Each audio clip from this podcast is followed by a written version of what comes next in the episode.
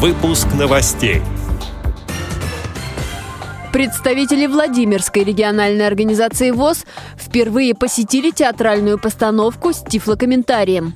В Бурятии призеры конкурса чтецов «Живая классика» запишут аудиокниги для детей с нарушением зрения.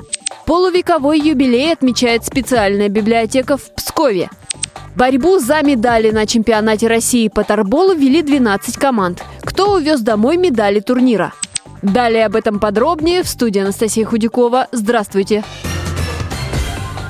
Представители Владимирской региональной организации ВОЗ впервые посетили театральную постановку с тифлокомментарием. Академический театр драмы адаптировал спектакль «Визит дамы» о власти денег. Это история миллионерши, которая через много лет приехала к себе домой в бедный провинциальный городок. На спектакле побывали 40 человек с инвалидностью по зрению, рассказал председатель Владимирской региональной организации ВОЗ Сергей Воинов. В антракте мне удалось провести краткую беседу с главным режиссером и директором Владимирского областного театра драмы Борисом Григорьевичем Гуйным. Мы с ним обсудили дальнейшее развитие этого важного направления, и я получил заверение, что это первый, но не последний спектакль, который Владимирский драмтеатр будет показывать для инвалидов по зрению. Будут готовиться тифлокомментирование, все у нас для этого есть, есть и тифлокомментатор, есть оборудование. И я так думаю, что эта работа в дальнейшем будет продолжено. Нашему театру в этом году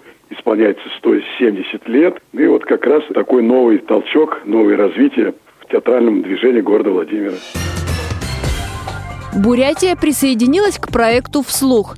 Там планируют записать около 70 аудиопроизведений. Озвучивать их будут подростки, участники масштабного конкурса чтецов «Живая классика». В Улан-Удэ участники всероссийского проекта сами проявили инициативу встретиться со сверстниками из специализированных школ. Дети выбрали понравившихся авторов и книги, сообщает телеканал «Аригус». Всего в проекте участвуют 15 регионов.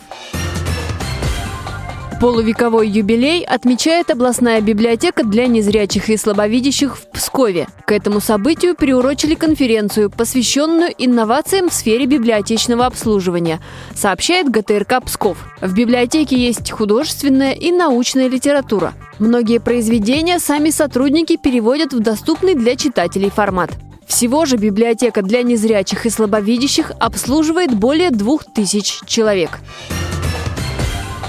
Борьбу за медали на чемпионате России по тарболу «Спорт слепых» вели пять мужских и семь женских команд. Соревнования в подмосковном Раменском собрали участников из семи регионов. Среди мужчин, как и годом ранее, тройка призеров осталась неизменна. Победу в соревнованиях одержала сборная Новосибирской области. В финале она нанесла поражение команде Краснодарского края. В матче за бронзовые медали встретились две команды Тульской области. С минимальным счетом 3-2 победила первая команда. Женская команда Краснодарского края в финале обыграла сборную Тульской области. Бронзовую медаль оспаривали команды Калужской области.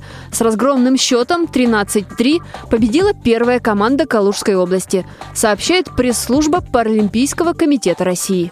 Эти и другие новости вы можете найти на сайте Радио ВОЗ. Мы будем рады рассказать о событиях в вашем регионе.